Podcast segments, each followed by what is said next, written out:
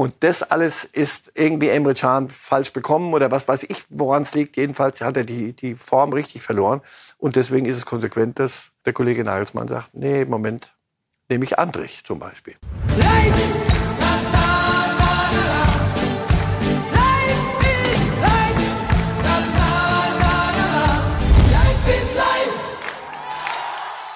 Herzlich willkommen zu Reif ist live, eine Sendung mit viel Vorfreude heute, denn es gibt jede Menge frischen Stoff. Nummer 343 lohnt sich also hoffentlich für Sie, liebe Fußballfans, denn wir reden über die Boateng-Entscheidung, die gefallen ist, über den ersten Kader von Julian Nagelsmann und vieles mehr. Und mit wem tun wir das? Überraschung, Marcel Reif, guten Tag. Guten Tag. Hallo. Haben Sie Lust mitgebracht? Ja, ja, ja. Heute ganz besonders. Insofern würde ich sagen, starten wir doch direkt und läuten unsere Themen an mit dem FC Bayern und der Entscheidung bezüglich Jerome Boateng. Sie wissen es alle, er hat seit einigen Tagen mittrainiert. Es ist logischerweise kontrovers diskutiert worden. Wie fit ist er? Das ist die sportliche Perspektive. Und auf der anderen Seite aber auch aufgrund des anhängigen Verfahrens der Anklage wegen Körperverletzung kann man ihn in dieser Phase verpflichten. Nach unseren Informationen wird Boateng keinen Vertrag beim FC Bayern bekommen, sondern man wird es bei dieser Testwoche belassen. Zwei Gründe. Zum einen entwickelt es sich bei den Verteidigern gesundheitlich gerade besser als erwartet. Sowohl De Licht wird bald zurückerwartet, als auch Upamecano scheint seine Verletzung schneller in den Griff zu bekommen als zunächst befürchtet. Aber logischerweise haben auch die Diskussionen rund um Boatengs Anklage eine Rolle bei der Entscheidung gespielt. Ist unser Experte überrascht oder hatte er es so erwartet? Antworten Sie jetzt bitte. Bin sehr überrascht, dass er keinen Vertrag kriegt. Mir hat mal jemand in jungen Jahren gesagt, führ doch nur die Kämpfe, die du vorher schon gewonnen hast. Das klärt man, die Dinge klärt man vorher.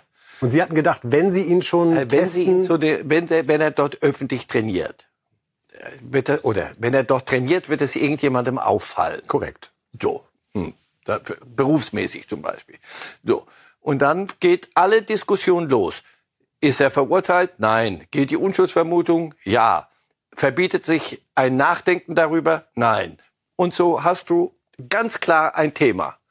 Und dann kannst du gern sagen, aber pass auf, sportlich ist es so wichtig und der ist so fit, der hat so super gespielt die letzte Saison, dann nehmen wir den lassen den testen, machen eine Woche und dann haben wir den, der kriegt Vertrag bis Weihnachten, er, er, ist mit dem zufrieden, wunderbar. Erstens hat er nicht gespielt bei Lyon, ist längere Zeit aus dem Spielbetrieb raus. Fit, es, es, ist ein, es gibt eine körperliche Fitness und eine Spielfitness, Matchfitness, wie, hm. wie, die, wie das alles, gibt für alles heute Begriffe und auch neue. Hat er offensichtlich nicht. Und dann fragt, und dann, ach so, die, die, jetzt haben wir Länderspielpause. In der Zeit können doch De Licht und Upamecano und wer auch immer sonst noch ein, irgendein, ein Grumeln in sich verspürt, können das doch auch ausheilen. Das war doch nicht unbekannt, dass jetzt eine, eine bisschen Zeit ist. All solche Punkte zusammengenommen, fragst du dich, sag mal, warum macht ihr eine, ein Fass auf, das gar nicht da ist? Was, was, was soll das? Dass sie ihr, ihren Transfer Kappeskram, den sie am Ende veranstaltet haben, äh, wieder reparieren wollen. Irgendwann mal ist ja unstrittig. Nur ist Boateng der, der dir sofort weiterhilft, uneingespielt mit den anderen an so einer wichtigen Position, in, selbst wenn er also gekommen wäre, Innenverteidigung, ist mir auch neu. Mir wird immer gesagt, ja, wir brauchen natürlich ein bisschen, müssen uns aneinander gewöhnen und bauen die Vorbereitung. Was? So. Also er soll nur zehn Minuten spielen. Hallo? Und jetzt kassierst du das Ganze wieder. Das heißt, wir, wir haben eine Woche uns zu Recht, wie ich finde, Gedanken gemacht. Das wird man ja wohl noch dürfen. Und das alles ist nichts als Sturm im Wasserglas. Finde ich Boateng gegenüber auch noch mal ganz leise nicht so besonders lustig. Also den da so vorführen jetzt und da antanzen lassen und dann spielen lassen, das wird ihm in der Wahrnehmung nach außen nicht, nicht helfen. Also nochmal, bevor ich jetzt in Tränen ausbreche, erst warten wir mal ab, wie der Prozess, alles. Aber das war, war hier ja gar nicht das Thema. Doch, natürlich war es natürlich auch nebenbei das Thema. Und wer, wenn die Bayern davon ausgegangen sind, also Tuchel hat sich da ein bisschen sehr leicht gemacht. Also der ist nicht verurteilt, damit ist hier der Prozess ist ausgesetzt, damit ist das für mich ein rein sportliches Thema. Dankeschön, bitteschön. Kann man so sehen, muss ich aber. Ich muss es so nicht sehen und manche andere auch nicht. Also nur Verlierer? Ich finde ja, und die Bayern ganz besonders. Es ist so unbei unstrategisch unbayern-like, finde ich. Also früher, die erinnern sich doch noch, oder? Die, die haben, da war Uli Hoeneß noch mal in, in Topform, irgendwo ein Nebelkerzchen gemacht, wir alle draufgesprungen und im Hintergrund haben die das geregelt, was sie regeln wollten und hatten ihre Ruhe. Jetzt wird alles öffentlich verhandelt, Vertragsverlängerung monatelang öffentlich, Trainergeschichten. Und jetzt eben auch diese. Eine Woche trainiert da einer mit, als sei das ein 16-jähriger, 16-jähriges Nachwuchstalent. Also eigentlich nur, nur Verlierer. Einer, der gerade als Gewinner beim FC Bayern dasteht, ist Torwart Sven Ulreich.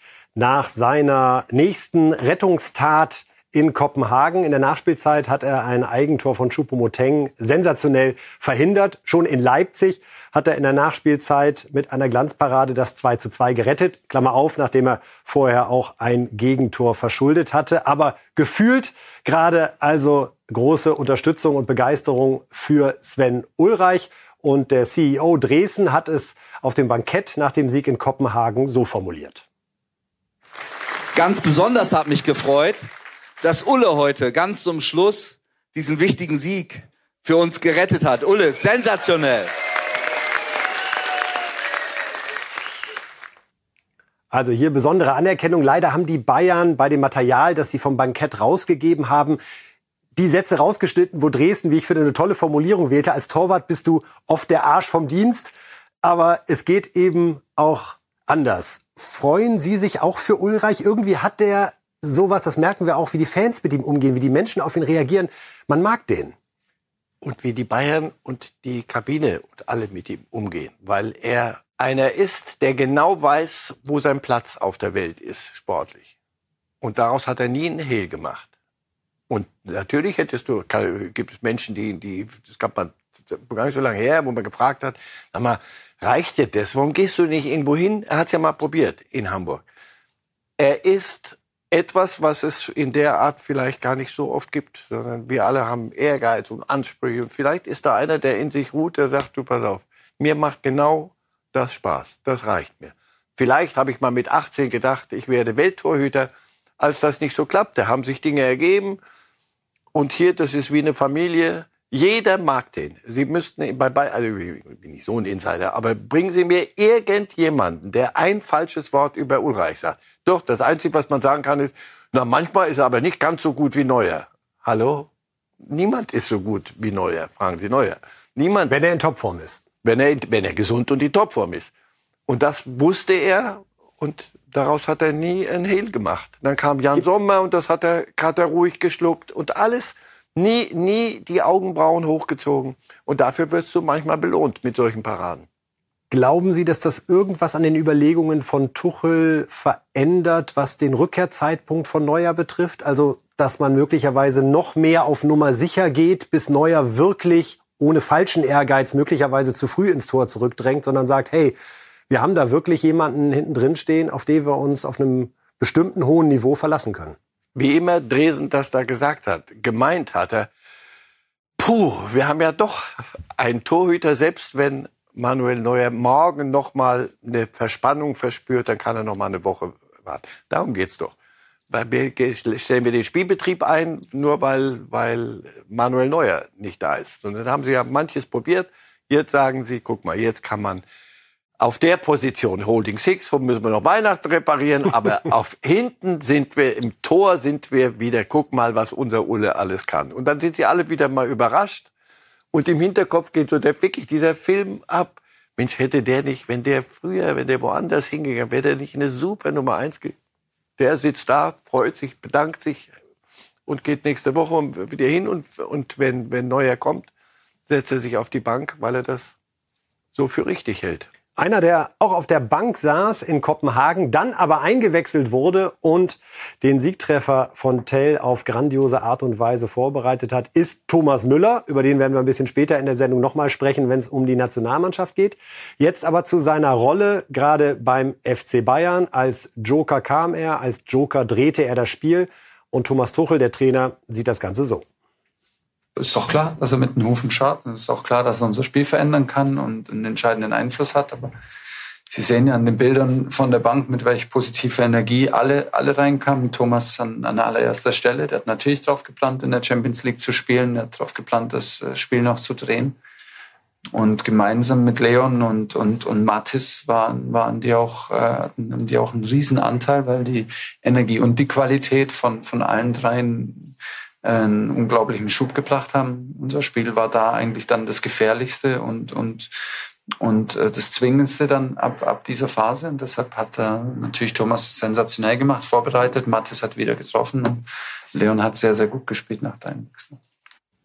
Die Einwechslungen hat Tuchel hier angesprochen. Es kam Choupo-Moteng, es kam Goretzka, es kam Tell, es kam Müller. Ist das momentan die größte Bayern-Stärke, was Sie da von der Bank noch an Qualität reinwerfen können? Das war sie aber doch schon immer. Ist das so? Ja. Es gab immer Vereine, die mal so rangekratzt haben, die hatten so 11, 12, 13. Und danach kippte es weg. Bei Bayern hast du halt einen solchen Kader. Das ist ja auch die Krux. Das, ist, das eine ist, du kannst die bringen. Und die Krux ist, die würden aber gerne anfangen. Und da musst du wieder andere draußen hinsetzen. Das weiß ein Trainer, wenn er zu den Bayern geht. Ich habe ein irres Reservoir. Das haben ganz wenige nur auf dem Niveau. Allerdings habe ich auch einen Haufen Probleme mehr. Und äh, Thomas Müller macht das super.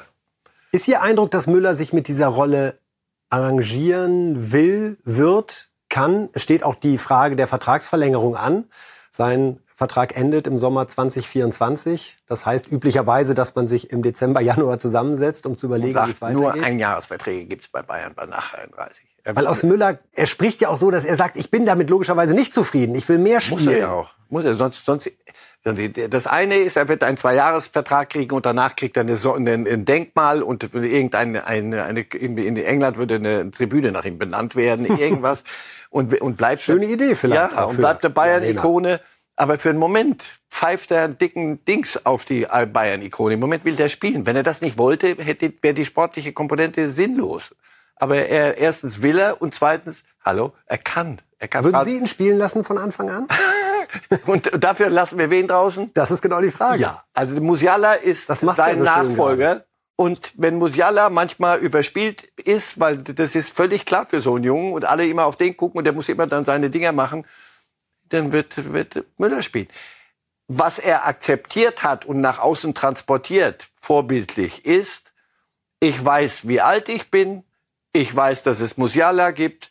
Ich weiß, dass der Trainer Probleme hat und ich werde ihm in jedem Training und in jedem Spiel weiter Probleme machen. Aber ich werde keinen Zirkus machen. Das ist, das ist das, was er weiß. Und damit gibt's, vorhin hat man nur Verlierer, jetzt haben wir nur Gewinner. Könnte es ein schlöres Schlusswort geben? Nein. Insofern rüber zum BVB, liebe Fußballfans. 0 äh, zu 0 gegen AC Milan. Und äh, wir hören uns direkt den Trainer dazu an, Edin Terzic, wie er die Leistung seiner Mannschaft gesehen hat. Ja, es war definitiv ein ordentliches Spiel von uns. Ich glaube, dass man uns im Bereich Einsatz ähm, und, und Laufbereitschaft und Aktivität heute keinen Vorwurf machen kann. Da haben die Jungs heute wirklich alles versucht. Ähm, was uns aber fehlte, war dann aus den vielen guten Balleroberungen, aus den vielen guten Möglichkeiten einfach die Durchschlagskraft im, im letzten Drittel zu, zu entwickeln. Da fehlte uns dann halt ähm, wirklich dann gezielt das Eins gegen Eins aufzunehmen, das Zwei gegen Eins besonders in der ersten Halbzeit zu nutzen auf dem rechten Flügel. Das waren die Dinge, die wir uns vorm, vorm Spiel vorgenommen haben. Und dann haben wir viele ja, falsche Entscheidungen getroffen im letzten Drittel. Ähm, wenn man den Strafraum noch nicht besetzt hat, haben wir reingeflankt. Wenn der Strafraum dann besetzt war, haben wir den Ball nicht vors Tor gespielt. Und dann ähm, haben wir auch in zwei, drei Möglichkeiten dann den besser postierten Mitspieler nicht gefunden. Und ja, deshalb, ich glaube schon, dass es ein Spiel war, wo es viele Phasen gab, wo wir näher dran waren, in Führung zu gehen. Aber im Endeffekt war es dann zu wenig, um, um, um zu sagen, dass es ein unverdientes Unentschieden war heute. Werden Sie aus den Dortmundern derzeit schlau? Ich sehe die Weiterentwicklung nicht. Ich höre das, das, was stimmt, halbwegs sind noch die Ergebnisse. Also in der Liga spielen sie nicht so dolle, aber jetzt mit so einem neuen Pragmatismus. Das wird jetzt gerade propagiert dort, nachdem, bevor wir zur Mentalität dann irgendwann wieder kämen. Pragmatismus, wir spielen nicht doll, aber wir gewinnen. Champions League, also das war hier ein bisschen sehr hübsch geredet. Ich habe das Spiel gesehen. Ähm, Mailand muss das Spiel gewinnen in der zweiten Halbzeit. Die hatten Chancen, die haben Dinger liegen lassen, das war absurd. Die, die, alles, was er so an Manko aufzählt, das, das ist keine Entwicklung. Bellingham ist nicht da. Es fehlt also so ein bisschen so die, die, die Zack-Zack-Momente, irgendwelches Feuerwerkartiges. Es ist alles so, ja, da haben wir das nicht und das nicht und das nicht, da fehlte uns dann das und das. Dafür sind sie gut bedient mit dem Ergebnis und haben sie einen Punkt, aber in der Gruppe, das wird nicht leicht. Da holen wir direkt den Trainer nochmal dazu, Edin Terzic, zu der ungewöhnlichen Konstellation in dieser Gruppe mit Newcastle, Paris, Milan und dem BVB. Bitteschön. Ja, natürlich haben wir uns äh, vorgenommen, nach zwei Spieltagen nicht mit einem Punkt am, am, Tabellenende zu sein. Aber wenn man halt sieht, der Tabellenführer ist genau drei Punkte entfernt und es sind noch vier Spiele, dementsprechend zwölf Punkte. Und äh, dass in dieser Gruppe sehr viel möglich ist. Ich habe heute das Gefühl gehabt, dass ähm, wir etwas näher dran waren zu gewinnen. Äh, das Spiel in Milan gegen Newcastle, war Milan näher dran, Newcastle zu besiegen. Heute gewinnt Newcastle gegen Paris. Es ist so viel drin ähm, noch in dieser Gruppe und trotzdem wissen wir natürlich, dass wir dann anfangen müssen, auch äh, dreifach zu punkten. Ansonsten wird es dann zum Ende hin eng. Es sind jetzt noch vier Spiele und äh, die nächste Aufgabe in der Champions League ist dann in Newcastle. Es wird, so wie man es dann heute an einem Ergebnis gesehen hat, natürlich keine leichte Aufgabe, aber das wussten wir vorher und deshalb werden wir trotzdem alles, alles dafür investieren, dann um die nächsten zwölf Punkte zu kämpfen. Sie haben gerade instinktiv mit dem Kopf geschüttelt, Herr Reif. Was hat Sie gestört an der Analyse? Ja, weil Sie nicht näher dran waren, das Spiel zu gewinnen, sondern Mailand war näher dran, das Spiel zu gewinnen. Also das, das hat er ziemlich exklusiv. Oder ich habe ein anderes Spiel gesehen. Kann ja auch sein, dass man da Dinge nicht versteht. Es ist ja immer eine Frage der Perspektive, wenn man auf eine Tabelle schaut. Edin Terzic tut das mit, es sind nur drei Punkte Abstand. Andere sagen Platz vier und noch kein Tor geschossen. Beides stimmt. Vor allem, ja, vor allem stimmt, dass du gegen äh, in Paris mutlos aufgetreten bist und da noch halbwegs lebend rauskommst mit 0-2 beim ersten Spiel. Und dass du dann im nächsten Spiel gegen Milan zu Hause und Milan, ja, gut, aber auch nicht das, das Ende vom Lied. Hier sehen wir die Tabelle nochmal dazu, So. Herr Reif. Und dass du gegen die ähm, zu Hause weit davon entfernt bist zu gewinnen. Ein 0-0 ist dann noch ganz, ganz gut. Also insofern stimmt die Tabelle und ja, ist noch alles drin. Auf der anderen Seite von den Leistungen, die ich von Dortmund gesehen habe und von dem, wie Newcastle Paris verdroschen hat, aber sowas von. Und Paris im ersten Spiel, die, die Dortmunder, nochmal, wie viel? Es sind aber nur vier. Es ist eine Todesgruppe, aber es bleiben trotzdem nur vier. Und, und äh, zwei werden es überleben. Und im Moment Nächstes Spiel in Newcastle für die Dortmunder. viel Vergnügen da oben, wo es dann um die Jahreszeit dann auch richtig schön noch zieht. Und so. Also das da. Nochmal, jetzt müssen sie. Jetzt, jetzt Dortmund- kommt noch Druck dazu. Dortmund stand ja eigentlich immer eher für einen Fußball, der einen 4 zu 3 Sieg wahrscheinlicher macht als ein 1 zu 0. In Europa scheint das gerade noch nicht zu funktionieren. Weder Ja. mit Füllkrug noch mit Mokuku. Aller leider völlig von der Rolle. Ja. Sie kommen ja kaum in den Strafraum. Also sie waren ein, zwei Mal im Strafraum, hatten ein paar ordentliche, ordentliche, nicht mehr. Gelegenheit der ersten Halbzeit, zweite Halbzeit nichts. Gar nichts. Fernschüsse, sonst nichts. Insofern, vier Tore schießen äh, geht, aber dann musst du, musst du halt vors Tor kommen dort und musst dir diese Chancen rausspielen. Das haben sie nicht gemacht. Und jetzt wird's verkauft in der Liga als neuer Pragmatismus. Lass uns mal so weiterspielen. Und da, da bin ich ja bei Ihnen. Wenn du die schlechten Spiele gewinnst, irgendwann kommen auch noch mal wieder gute. Ich glaube nicht, dass sie so so ni so jetzt sehr vorsichtig so nicht gut sind, wie sie mir in dem Spiel vorgekommen sind. Aber das werden sie irgendwann mal zeigen müssen, weil die Konkurrenz wird wird nicht nicht schlafen und auch in der Liga wird's enger. Also Dortmund 0 zu 0 gegen Milan, Platz 4 aktuell in dieser Champions League Gruppe. Da muss man sagen, dass die Nachricht am Donnerstag richtig gut tat allen BVB-Fans. Denn es wurde verkündet, die Verlängerung mit Torwart Kobel gleich bis 2028. Und er selbst hat sich auch dazu geäußert. Und achten Sie mal auf ein ganz bestimmtes Wort. Sie kennen es aus der vergangenen Woche von Max Eberl und RB Leipzig. Bitteschön. Äh, Ich finde, wir haben eine, eine, eine, super Mannschaft zusammen mit äh, Riesenqualität.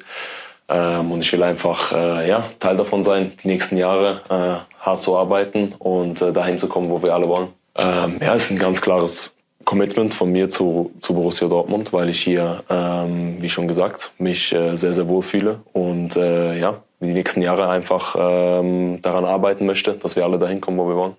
Ich finde, wir müssen äh, hart äh, an uns arbeiten, äh, ganz klar. Ähm, und äh, ja, ich will, äh, ich möchte hier Titel gewinnen, äh, das ist klar. Ähm, wir, wir, wir haben das Potenzial dazu und äh, wir wollen einfach wieder dahin kommen, wo, wo wir alle als Spieler und als Verein auch hingehören. Also dem BVB gelingt es mit Top-Torwart Gregor Kobel bis 2028 zu verlängern, gibt eine saftige Gehaltserhöhung dazu von zuletzt etwa dreieinhalb Millionen im Jahr auf etwa zehn Millionen im Jahr. Insofern ein Vertrag, der auch Kobel sehr glücklich machen dürfte. Trotzdem hat es mich überrascht, Herr Reif. Ich hatte den eigentlich als neue Bayern Nummer eins auf dem Zettel, wenn Manuel Neuer dann doch irgendwann sagt, das war's für mich. Oder ist das dadurch gar nicht ausgeschlossen? um eine was, Tür aufzumachen. Was im, ja, was im Leben ist denn ausgeschlossen? Und äh, B, wann, wann rechnen Sie denn mit dem, wenn er wieder in Form kommt, mit dem Karriereende von Manuel Neuer? Wann etwa, pass auf, unter uns jetzt. 25 würde ich sagen, hört er spätestens auf. Aber in, im Leben. Und macht dann was? Skifahren auf Er wird doch auf jetzt Felsen. Vater. Ja, da kann man trotzdem ordentlich im Tor stehen, immer noch. Also erstens weißt du bei Neuer nicht, zweitens ist es Torhüter, die können spielen, bis sie 50 sind. Ähm, und drittens, in Spanien, wenn, wenn du einen Spieler verlängerst und, oder willst der Welt zeigen, an dem, den mögen wir hier, dann machst du eine Ablösesumme fiktiv von einer Milliarde. Barcelona, ein 16-Jähriger, glaube ich, eine Milliarde.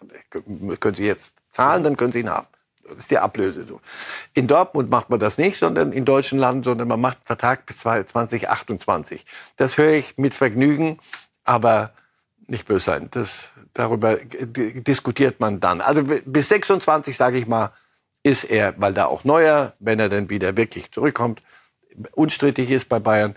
Bis 26 sehe ich Kobel und zwar wirklich als super Torwart. Und äh, das ist eine der Bänk Bänke, der wenigen Bänke, die die Dortmunder wirklich auf Safe haben mit ihm, sehe ich den bei Borussia. Danach Schauen wir noch mal. können wir über alles, wird in der Regel über alles geredet. Es ist ein Zeichen nach außen, Freunde, bis 28 haben wir den. Und Commitment. Commit, Äh, das heißt nicht mehr Zeichen, Herr Reif. Aber wir machen doch alle Commitments. Aber äh, Klammer auf, über, ihr wisst, was das kosten würde, wenn ihr den vor 28 haben wollt. Nur bevor da irgend äh, Zeit verschwendet wird und irgendwelche Anrufe in die, ins Nichts gehen. Wer Kobel will, so um 26 rum.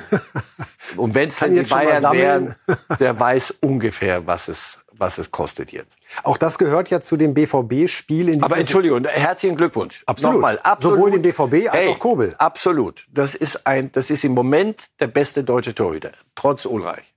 in der in der, in der Bundesliga. In der Bundesliga. Und das habe ich am, am Mitte der Woche auch in der Schweiz in der Sendung gesagt. Das ist der beste deutsche Torhüter im Moment.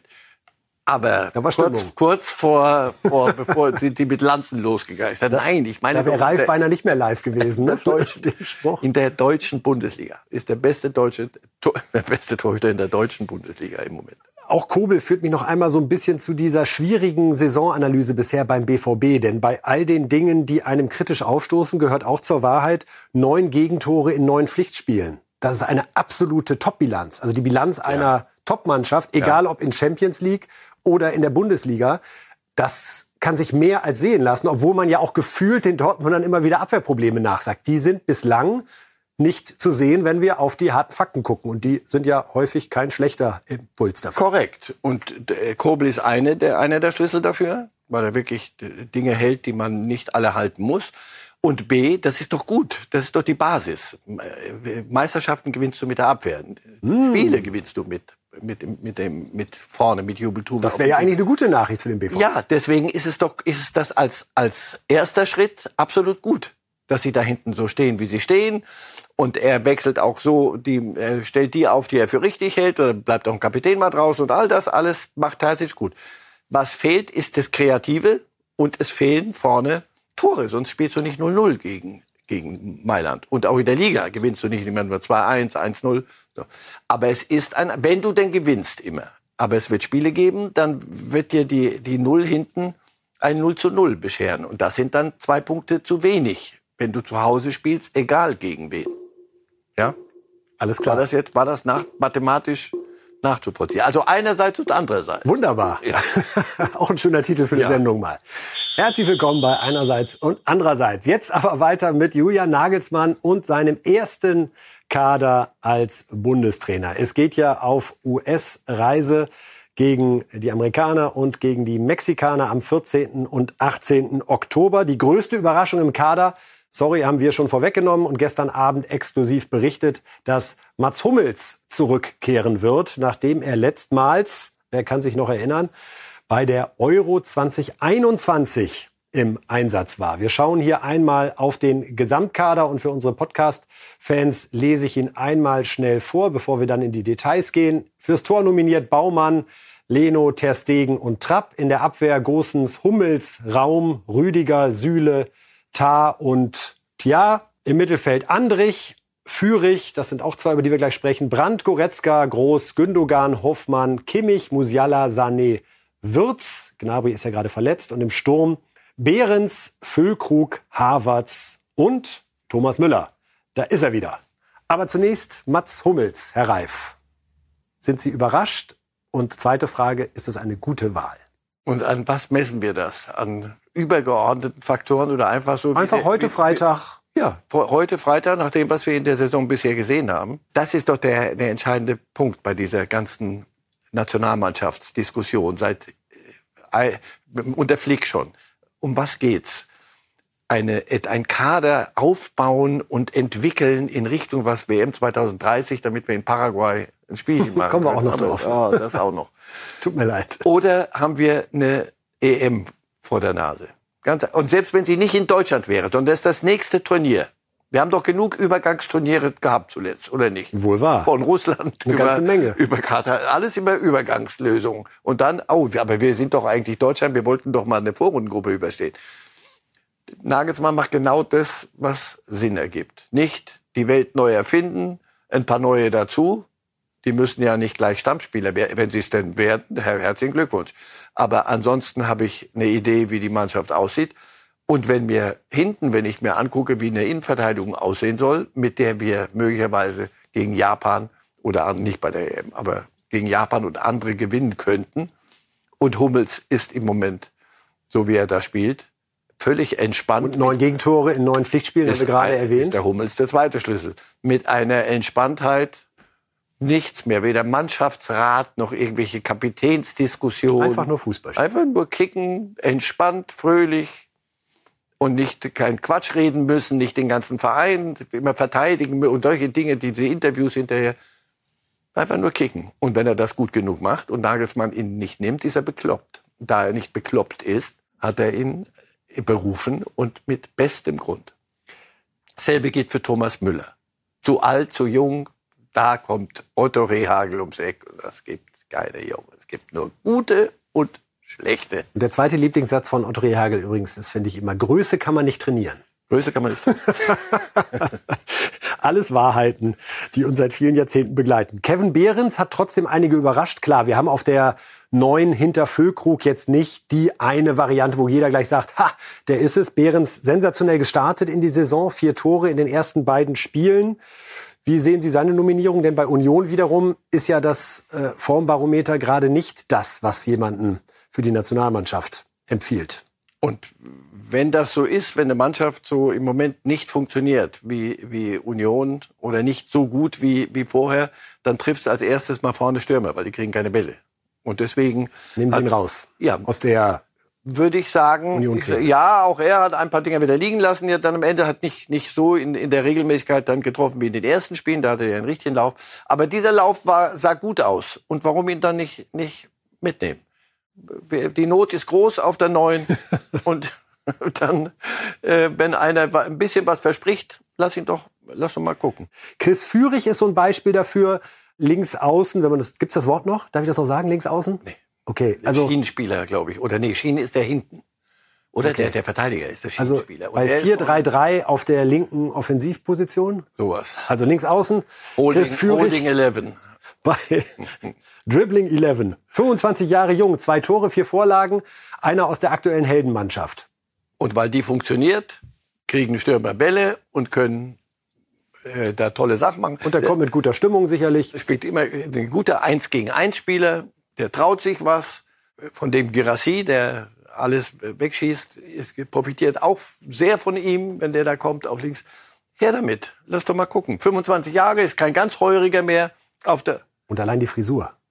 Ja. Das ist windschnittig. Gut. Das, die bringen mich noch auf Ideen.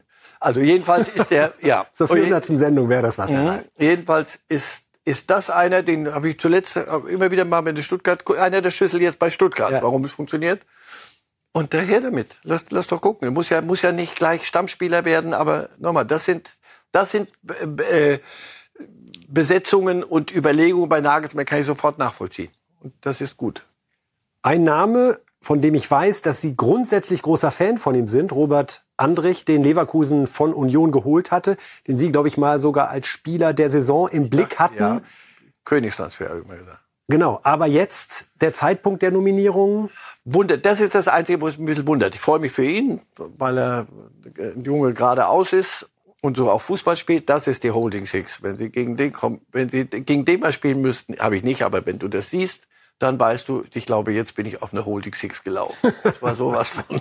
Tatsächlich weh. Sie haben Chaka geholt, äh, Leverkusen. Und der ist dann nochmal eine andere Kategorie. Das ist gesetzt. Und Andrich ist im Moment so hinter Palacios, ist aber immerhin Weltmeister argentinischer. Der hat dort, bei dem ist der Knoten auch geplatzt. Da ist er ein bisschen hinten dran und hat nicht so viel Spielpraxis.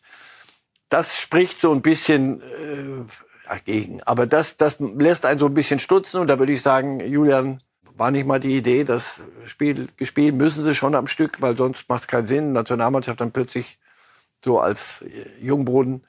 Aber der, nochmal, der, der will ja auch nicht die Welt, die Sterne vom Himmel holen, Andrich. Das ist einer, das ist ein Trainerspieler. Und ich glaube, das ist die Berechnung von Nagelsmann. Ganz einfach. Pass auf, den kann ich nachts um drei wecken.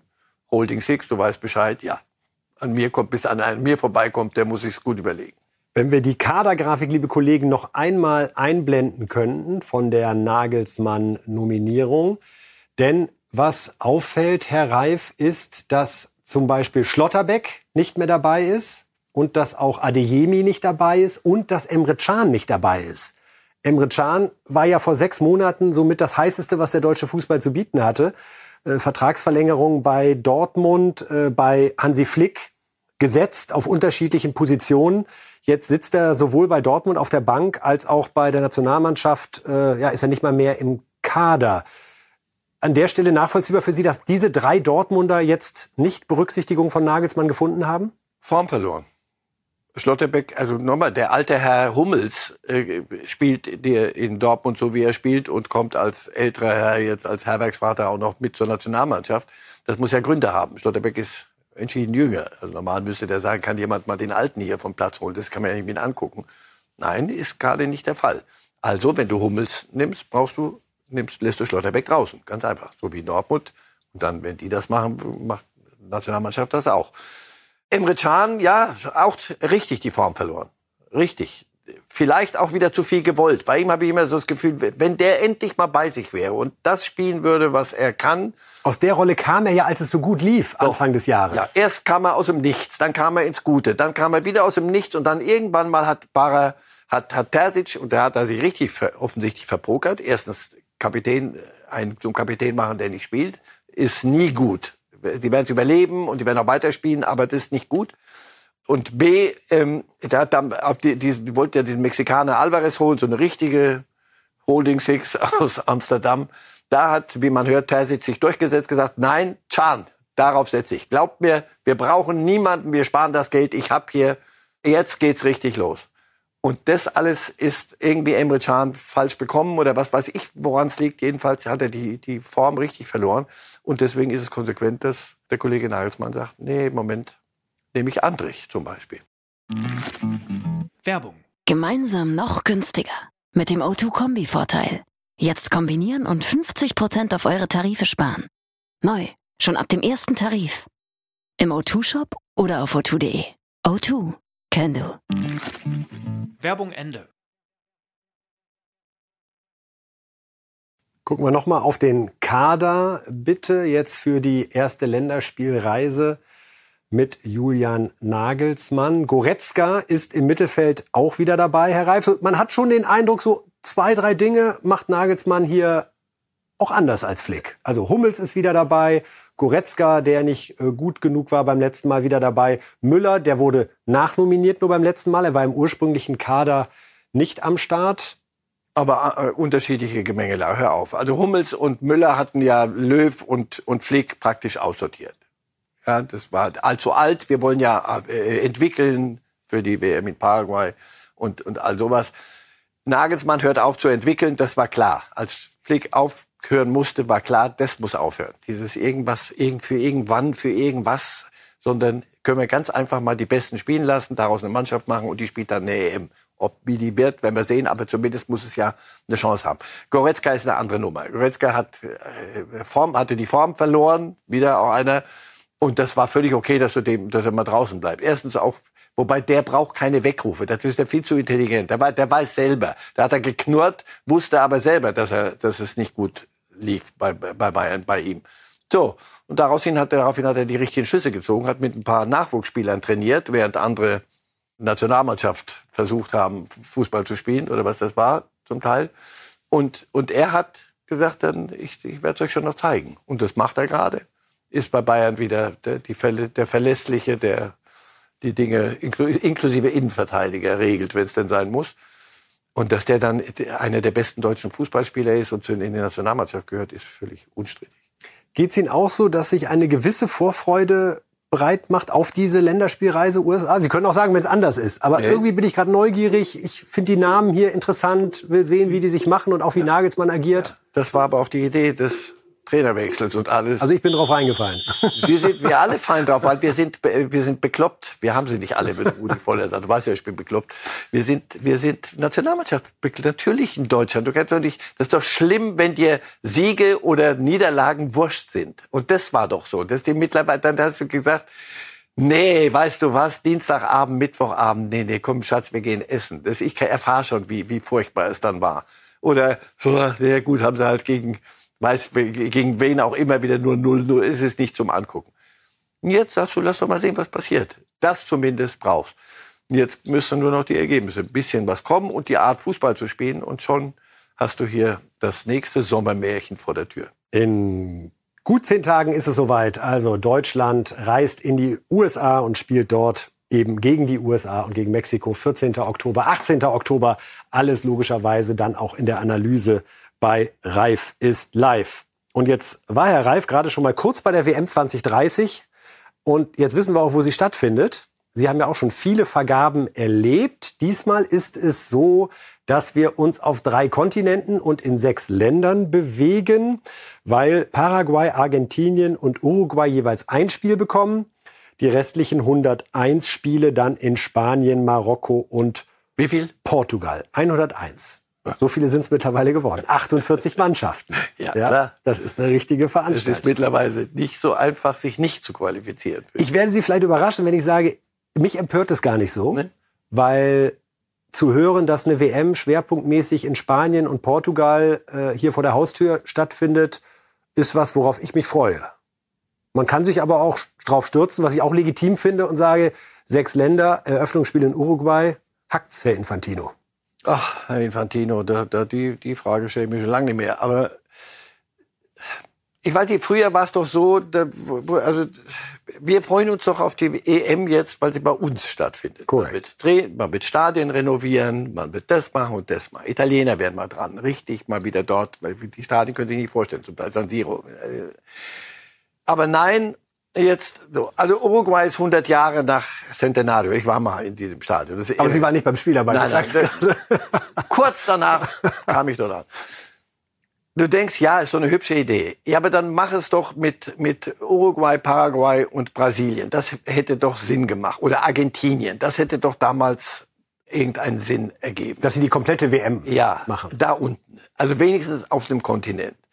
Aber mittlerweile, das, ich weiß nicht, das ist eine, eine andere Idee von WM. Und da habe ich ein bisschen Mühe. Jetzt auch die nächste, USA und, und Mexiko und Kanada. Also Nachhaltigkeit, ja, mit dem Fliegen, ja, wahrscheinlich unterschätze ich das. Aber das ist für mich gar nicht mehr so der Punkt, sondern ich, ich, für mich hat das Besondere an einem Ereignis auch immer etwas mit dem Platz zu tun. Also ich erinnere mich an die WM 90 in Italien, weil ich gerade da, da war San Siro neu das war für mich einer der schönsten Sportarten, die ich überhaupt erlebt habe, weil die alles stimmte. Es war in einem Notte Magica, Notte Italiana, Estate Italiana. Es hatte in einem überschaubaren Gelände passierten tolle Dinge. Und dann kommt der Zirkus in die Stadt und danach fährt der Zirkus wieder und alles ist gut. Jetzt Wer spielt in Paraguay, wer spielt in Uruguay? Ist das sozusagen die Folge des hausgemachten Problems, dass man eben die WM so aufgebläht hat. Denn 1990, wir werden uns noch erinnern, es waren damals 24 Mannschaften, ja, die teilnahmen. Und jetzt sind wir bei 48, yes. was dazu führt, wir haben 104 Spiele. Und Kein Land der Stadien. Welt das kannst du in Katar dazu. machen. Ja. Das machen dann eben nur Katar, Russland oder Saudi-Arabien. So, die sagen, wollen wir das? Nein. Nein. Und so ist das mit der Gigantismus. Das ist Gigantomanie. Das ist Irrsinn. Dasselbe passiert ja mit Olympischen Spielen. Keine Sau will mehr Olympische Spiele haben, weil du weißt, das, was die von uns verlangen, was wir hier alles bauen müssten, ist, der Staatshaushalt. Sind wir pleite für die nächsten Jahrhunderte. Das ist doch Irrsinn. Das ist Gigantomanie. Das ist Unfug. 24 reicht dicke. Wie gesagt, es ist schwerer, sich nicht, schwieriger, sich nicht zu qualifizieren, als sich zu qualifizieren für eine WM jetzt mittlerweile. Und natürlich macht es keinen Sinn, selbst in Spanien, in einem Fußballland äh, zwölf Stadien hinzuballern, die, die dann über, völlig überdimensioniert sind für das, was es ist nämlich nicht nur Real und nicht nur Barcelona und Atletico, sondern hm, oder geschweige denn in, in Portugal. Aber damals haben die ihre EM dort gehabt, das hatte so was Hübsches. Zwei, was war das? 2004 oder 2006? 2006, 2006 war es. 2006 war die WM. Die WM muss 2004 gewinnen. Also nochmal, mir ist das alles zu, von wo, wo setzt man an? Jetzt ist, die, haben Sie recht, in der Konsequenz musst du wahrscheinlich auf dem ganzen Planeten spielen. Wenn du da zwei Stadien und da zwei Stadien, dann ist das wenigstens nachvollziehbar und nicht so wie Südafrika oder selbst Brasilien, wo du weiße Elefanten, so nennt man das heute, Stadien in die, in die Regenwälder setzt und sie am nächsten Tag nicht mehr benutzen kannst, weil kein Mensch mehr da spielt. Fünftligist spielt in, in Brasilien, da oben in Manaus oder Viertligist. Das ist alles Quatsch. Es ist zu viel, einfach zu viel, zu groß. Entweder 101, davor kriege ich ich krieg Schiss, ehrlich. Sie sagen mir, ich bin immer erschrocken, dachte ich. Und ich Idiot, weil ich ja Lemminghaft oder was, was ist das? Pavlovscher Hundhaft. Ich da wieder sitze, weil da das Bällchen tickt. Sie sind gerade Ihre fünf Wochen durchgegangen. 95 ja. angucken. Das ist doch, also, Und alle sechs sind qualifiziert. Soweit die guten Nachrichten, weil es sind ja alles Gastgeberländer. Paraguay. Die werden jubeln natürlich da unten, weil sie sagen, weil in Südamerika ist nicht so einfach. Die machen ja dann diese Quali. Und man muss auch sagen, dass sich diese drei Länder offenbar infrastrukturell das auch gar nicht zugetraut hätten. Korrekt. Wenn du das so willst wie für 48 Mannschaften, dann ja. nicht nur, dass sie sich nicht zutrauen, das kann kaum jemand äh, hinbasteln. Doch, Katar. Dann bauen wir wieder hin, bauen wir wieder weg, bauen wir auf, bauen wir nicht, ist doch wurscht. Geld haben wir genug, wir sind froh, dass mal was wegkommt. Viele vermuten jetzt, dass die WM 2034 damit nahezu automatisch nach Saudi-Arabien wandern wird, weil man hat jetzt ja auch ein bisschen Südamerika glücklich gemacht an der Stelle. Man hat Afrika über Marokko mit ins Boot geholt, Europa auch. Australien will sich auch bewerben. Mhm. Haben die eine Chance? Wenn Saudi-Arabien vorher abgesprochen ist mit Herrn Infantino, der dort in der Gegend lebt, dann wird schwierig. Wird es für jeden sehr kompliziert, glaube ich. Und wenn Infantino sagt, das machen wir so, dann Saudi-Arabien kann das stemmen alleine. Das glaube ich. Die, die bauen ja 30 Stadien irgendwo in die Wüste rein und danach weiß ich nicht. Gibt's Reifes Live noch bei der WM 2030? Aber sowas von. also, verstehen Sie es ruhig als Hummels Drohung. und Thomas, solange, machen wir so, solange Hummels und Thomas Müller noch im Kader sind, bin ich nicht bereit, einfach den Bettel hinzuschmeißen. Dann bin ich aber bei 2030 nicht ganz so zuversichtlich. Manuel Neuer könnte sein, wenn ja, ich Ihnen Manuel, folge, okay. dass der durchaus in sieben Jahren nochmal sagt, hallo Trainer, ich bin noch da. So, was haben wir noch in dem Internationalblock, wo wir kurz draufschauen wollen? Einmal der Vollständigkeit halber die Übersicht der deutschen Spiele in dieser Europapokalwoche. Denn es ging ja doch ziemlich auf und ab. Also in der Champions League hatten wir Unions 2 zu 3 gegen Braga, Herr Reif, nach einer 2-0 Führung. Und wieder wie bei Real in der Nachspielzeit das Gegentor. Die lassen gerade nichts aus, oder? Was das die ging, Unglücksfahrt betrifft. Es ging vier Jahre lang alles immer nur steil nach oben. Jetzt geht's mit Schussfahrt nach unten. Es ist wichtig, wie bei einer Achterbahn, dass sich jetzt auch mal so eine Strecke, wo man neu sich sortieren kann, kommt, wo sie ein bisschen Luft holen können. Im Moment geht alles schief, was vorher alles super lief. Und das ist im Leben manchmal so. Tut mir leid für die. Auch Leipzig verliert gegen Manchester City. Dortmund gewinnt nicht gegen Milan und nur die Bayern haben es nach Schwierigkeiten. Aber was soll's? Am Ende mit äh, zwei genialen Toren. Einmal Musiala, fast eine Kopie des äh, Köln-Tors am 34. Spieltag. Und dann eben dieser Konter über Kane, Müller und Tell, der zum Sieg führte. Wie war es in den anderen Wettbewerben? Ja, Freiburg verliert gegen West Ham 1 zu 2. Saloniki schlägt Eintracht Frankfurt 2 zu 1 und die Leverkusener, die gerade äh, auch beim Lottospielen vielleicht mal ihr Glück versuchen sollten, gewinnen 2 zu 1 bei Molde. Nicht nur Glück. Die, die können was. Frankfurt hatte Pech, waren besser und Aber eigentlich eine schwierige Woche für den deutschen Fußball, ja, oder? naja, es ist äh, vorher ging alles so ein bisschen gut, jetzt jetzt sortiert sich so alles so ein bisschen wieder ein. Also Freiburg hat auch so eine Phase jetzt, wo vieles schön war und gut war. Im Moment ist manches wieder nicht so so doll und dann musst du dich schütteln und ruhig bleiben. Das werden Und sie. sie kommen am Sonntag nach München. Ja, aber das ist, die kommen ja nicht ge- geschüttelt und, oder aufgeregt oder nervös. Das ist ja Christian Streich. Das, das, das ist weiterhin badische Ruhe, über dem, schwebt über dem SC Freiburg. Das alles ist entspannt. Ein Spiel, das wir am Wochenende noch sicherlich im Blick haben und Sie sich vermutlich auch in ganzer Länge anschauen, ist Arsenal gegen Manchester City. So wie ich mich kenne, werde ich da nicht dran vorbeikommen.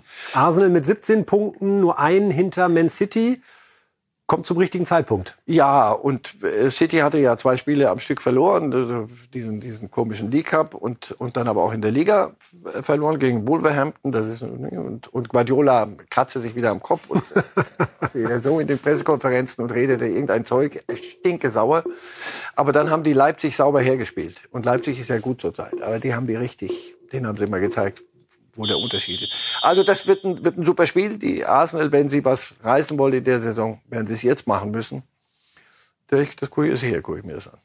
Und wir schauen auf die Bundesliga-Tipps, liebe Fußballfans. Was passiert an diesem Wochenende? Wer spielt gegen wen? Und wie vor allem, oder? Und jetzt wie? erfahren wir es. Das ist ja äh, die klar. amtliche Botschaft Amtlich, dieser jawohl. Rubrik. Also Gladbach-Mainz am Freitagabend 2 zu 0. Heute Abend ist das, oder? Ja, Ist heute nicht Freitag? Du. ja. Ich sage bewusst Freitag und nicht heute, falls sich jemand den Podcast erst am Samstag anhört. Sie haben aber das große Ganze. im Blick. Junge, Junge, ne? Dann ist das Ergebnis aber auch. Das müsst ihr dann ist dann auch nicht so Das doll. eine, das stimmt. Gut. So, am Samstag oder morgen, wie wir heute am Freitag sagen würden, Dortmund Union 2 zu 1, Leipzig Bochum 3 zu 0, Augsburg Darmstadt 1 zu 1, Stuttgart Wolfsburg 1 zu 1. Herr Reif, Sie gucken so interessant auf die Tafel, als wäre das für Sie auch neu. Ich hoffe, Sie können was von dem Frag, ja, ja, ich frage mich, äh, was, da, was mir da im Kopf Was habe ich denn da so getippt? Am Samstag 18.30 haben wir Werder Hoffenheim 1 zu 2. Am Sonntag dann drei Spiele. Es geht los mit Leverkusen Köln 2 zu 0, Bayern Freiburg 3 zu 1 und Eintracht gegen Heidenheim 2 zu 0. Wollen Sie irgendwas widerrufen? Nein, nein. Das, das gilt das gesprochene Wort. So schaut's aus. Vielen Dank, Herr Reif, für heute. Sendung 343 haben wir zu einem Ende gebracht. Es geht am Montag weiter, dann mit sicherlich wieder guten Bundesliga-Themen. Wir sind gespannt, was dort äh, passiert und werden es für Sie hier frisch diskutieren. Montag, 10.30 Uhr. Danke, Herr Reif. Danke Ihnen fürs Zuschauen und Zuhören. Bis Montag. Machen Sie es gut. Life